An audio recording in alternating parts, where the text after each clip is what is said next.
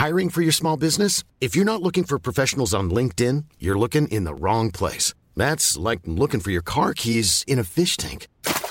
LinkedIn helps you hire professionals you can't find anywhere else, even those who aren't actively searching for a new job but might be open to the perfect role. In a given month, over 70% of LinkedIn users don't even visit other leading job sites. So start looking in the right place. With LinkedIn, you can hire professionals like a professional. Post your free job on linkedin.com slash people today.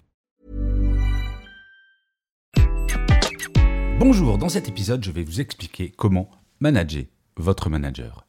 Rien que ça.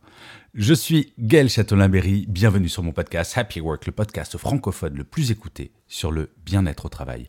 Happy Work, je vous le rappelle, c'est une quotidienne. Donc n'hésitez surtout pas à vous abonner sur votre plateforme préférée afin d'être au courant de tous les nouveaux épisodes. Alors, manager son manager. De par mon métier, j'échange beaucoup avec des managers et des managers, et le constat est très souvent le même. Il n'est pas toujours simple de gérer son manager.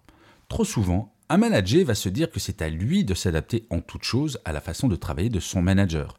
Et je vais être un tantinet provocateur en ce début d'épisode. C'est une erreur, et ce pour deux raisons. La première, plus de 50% des démissions sont dues à une mauvaise relation avec son manager. On quitte un manager, pas une entreprise. La deuxième, un manager est un être humain comme un autre qui peut, pour ne pas dire doit, progresser quotidiennement, comme chaque salarié finalement. Une fois cela posé, comment faire? Eh bien, je vous propose cinq clés simples pour y arriver. La première clé, essayez de comprendre votre manager. Avant de réagir à un comportement de votre manager qui ne vous plaît pas, il faut essayer de comprendre le pourquoi de cette réaction. Raison personnelle, raison professionnelle, situation passagère ou permanente. Oui, je vais le répéter un certain nombre de fois, mais votre manager est un être humain avec toutes ses imperfections. Ce n'est ni Superman ni Wonder Woman. Il ou elle a le droit de ne pas être parfait d'avoir des émotions, tout comme vous. Alors bien entendu, nous attendons de la part d'un manager qu'il soit exemplaire, mais imaginer que cela soit possible en permanence, c'est se voiler la face. Il ne s'agit pas de trouver des excuses à un mauvais comportement, mais à minima une explication avant de se lancer. Par exemple, souvent des managers sont stressés par leur propre manager, et ils rebasculent leur stress sur leurs équipes. Ce n'est pas bien entendu acceptable, mais comprendre la mécanique en jeu va permettre de la déconstruire plus facilement. La deuxième clé, c'est d'oser parler à votre manager. Que se passe-t-il si votre meilleur ami arrive avec une demi-heure de retard à un rendez-vous que vous lui avez fixé? Vous lui faites remarquer de façon plus ou moins directe, non?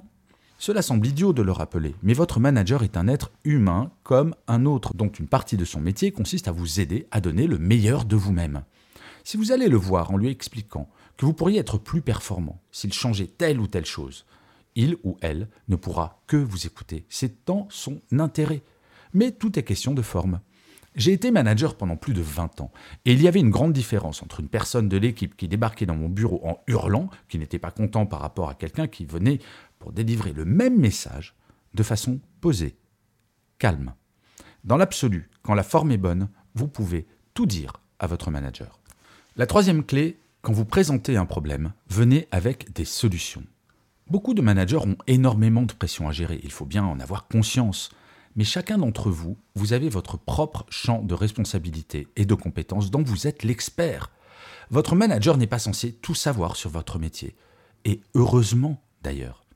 Si vous rencontrez un problème dans votre domaine de compétences, vous gagnerez beaucoup de temps en venant présenter le problème en question avec deux ou trois options de solution.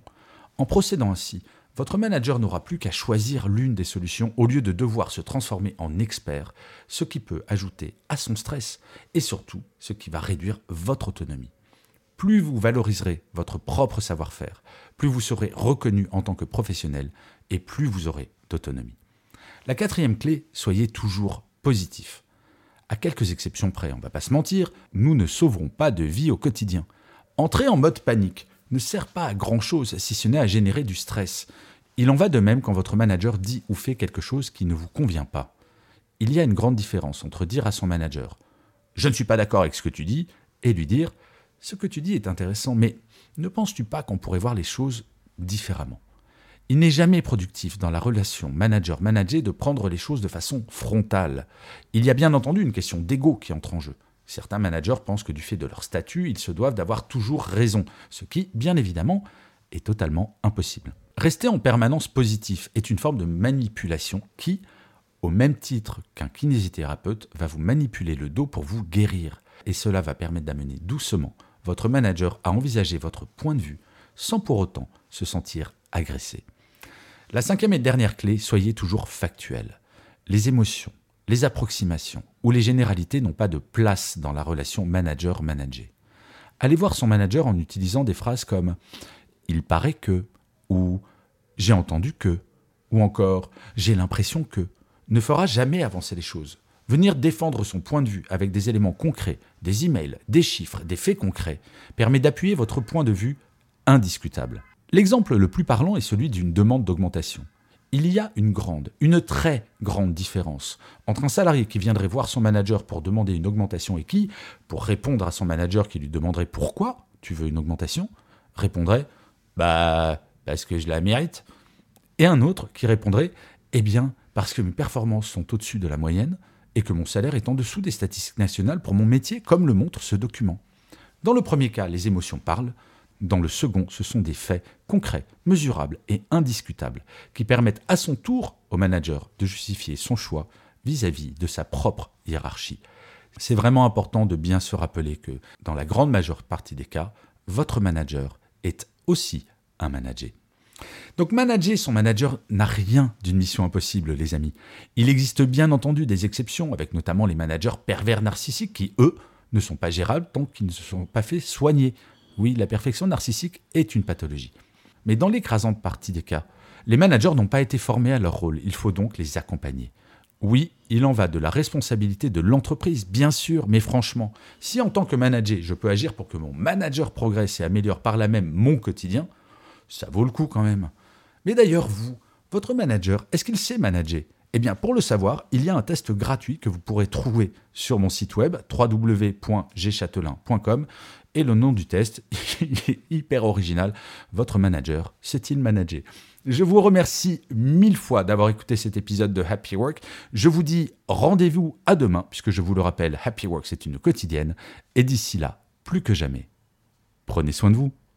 Salut